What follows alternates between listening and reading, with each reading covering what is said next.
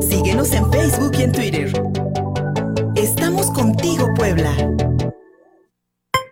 Deportes con Guillermo Trujillo. 10 de la mañana con 46. En Twitter, arroba contigo Puebla, arroba Luis Fer Soto. Ya escucharon, el señor de los deportes, don Memo Trujillo, ya está en la línea telefónica. Nuestra querida Puebla está preparando la reapertura de nuestro extrañado Estadio Cuauhtémoc, que ya cumplió un año cerrado por la pandemia. Este próximo 2 de abril podría recibir nuevamente a la afición. Mi estimado Memo Trujillo, ¿estamos preparados o no? Muy buenos días, amigo. Mi estimado Luis, al auditorio, excelente día eh, para los aficionados, eh, los jugadores, el club, directivos. Parece que al final del túnel ya se ve esa luz, ¿no? De, poder ver juntos otra vez afición y, jugadores, equipos en el fútbol de la Liga MX. Digo, dentro de esta pandemia que, bueno, todavía, todavía la seguimos viviendo y sí, dices bien, poco más para cuando se abran otra vez las puertas del estadio, y un poquito más de un año que estuvo cerrado el estadio Cuauhtémoc, que no hubo aficionados, y bueno, ante la situación de cambio de semáforo aquí en Puebla, y también tal vez lo están viendo que ha disminuido tal vez los contagios, eso lo, esa información por supuesto la manejan las autoridades de salud, pero bueno, con base a todo esto, ya se está preparando esa posibilidad muy real, muy, muy cercana a que se cumpla, todo parece que así va a ser y todo apunta que será en la fecha, la cabalística fecha 13, cuando el equipo del Pola de la Franja el 2 de abril. Vemos que por, sabemos que hay que estar eh, conscientes que eh, la apertura será limitada, ¿no? Un porcentaje por ahí del 30% del aforo que tiene el Estadio Cuauhtémoc y el Estadio Cuauhtémoc le caben 42.600 personas. El 30% viene siendo por ahí un 13.400, 13.500 personas las que podrán asistir al Estadio Cuauhtémoc otra vez cuando abra las puertas. Aquí lo que llama la atención es saber que todos tienen que respetar los protocolos y es ahí donde entra la pregunta, ¿estaremos todos preparados? Eh, la afición, por supuesto, tiene que estar consciente, ¿no?, de que regresará y sí respetar todos los protocolos, comportarse a la altura. Ya lo hicieron otros estadios, ¿no? El primero fue Mazatlán, precisamente, que abrió las puertas allá en Sinaloa después lo hizo Necaxa en Aguascalientes y este fin de semana pasado lo hizo Santos allá en Torreón. Son los tres estadios que ya reabrieron las puertas, por supuesto con un porcentaje de foro mínimo a la capacidad que tienen y parece que el turno será ahora del equipo del Pola.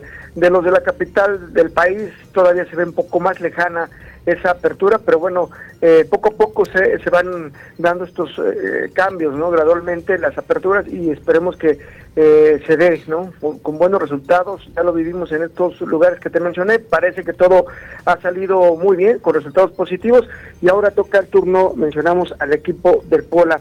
Que por cierto, en lo futbolístico, el equipo poblano, comparado a otros torneos y el anterior, parece que está haciendo bien las cosas está obteniendo buenos resultados. Hoy día tiene una racha de cinco jornadas sin conocer la derrota. Luis, imagínate, está instalado ahí con 16 puntos entre los primeros cinco lugares de la clasificación general y eso por supuesto motiva al propio jugador y también por supuesto motiva a los aficionados. Entonces vamos a estar pendientes y si es esto, la asistencia mencionamos será por ahí de 13.500 aficionados. 13.500 aficionados para ver este compromiso y digo, será muy parecido a los al número de aficionados que se venían presentando en los partidos normales del equipo del Puebla, pero cuando las cosas no estaban dándose positivamente en cuanto a los resultados en lo futbolístico, era la asistencia por ahí de 15 mil aficionados, los aficionados que siempre habían asistido al estadio, pero bueno, esperemos que las cosas cambien y en esta ocasión la gente también regrese. ¿Qué, qué hay que hacer? afortunadamente el estadio tiene varias áreas que va a permitir que el trabajo sea de mejor forma. Están las cuatro plateas, perdón, las cuatro rampas, hay plateas, hay del área de, de sol, de las porterías. O sea, en total son seis ah, lugares donde se puede distribuir la gente y eso va a permitir que la directiva abra precisamente todas estas entradas para poder distribuir a todos los aficionados los 13.500 que se espera estén en, en, este partido y por supuesto mantener esa distancia de metro y medio.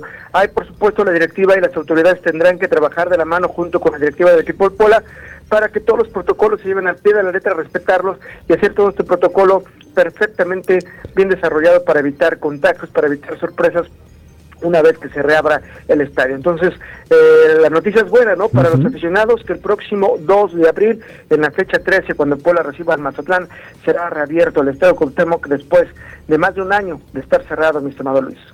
Como bien dices, mi, estimado Guillermo Trujillo, una, una observación muy puntual que incluso eh, provocó reacciones acá de don Rubén y de mi querido Gustavo Barrientos, porque efectivamente pues sabíamos que el, que, el estado de Cuauhtémoc, que el Club Puebla, antes de la pandemia, resentió, resentía y resintió pues una baja importante en el ingreso de aficionados a los partidos. Sería un éxito, creo yo, si ahora con la reapertura logramos por lo menos ese promedio y como bien dices, que conforme la pandemia lo vaya permitiendo y además los buenos resultados que el equipo está obteniendo hasta el momento, pues que tal vez regrese más afición al Estadio Cuauhtémoc, mi estimado Memo.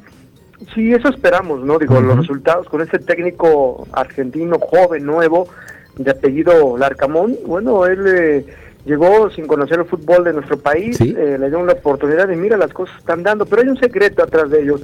Parece que la directiva se ha acercado más a los jugadores, han llegado ahí a unos acuerdos. Tú sabes que los jugadores, por supuesto, es jugar, eh, ganan muy bien, pero las famosas primas, ¿no? Esas primas, esos eh, pagos extras por ayudado, ¿no? Que, que se acerquen, los jugadores se han comprometido y de la mano también de este técnico, mira, las cosas están dando en lo futbolístico tenía rato que no pasaba esto, esperemos, esto, yo, yo no creo que sea hoy día un espejismo, ¿no? Parece ya una realidad y lo vemos en la cancha, los jugadores más entregados, más, más eh, comprometidos con ellos mismos y también con el equipo y la afición y se ve, ¿no? Que están entregándose, que buscan algo, que tienen una meta y se ve que también hay un respaldo. Una revista para formar criterios.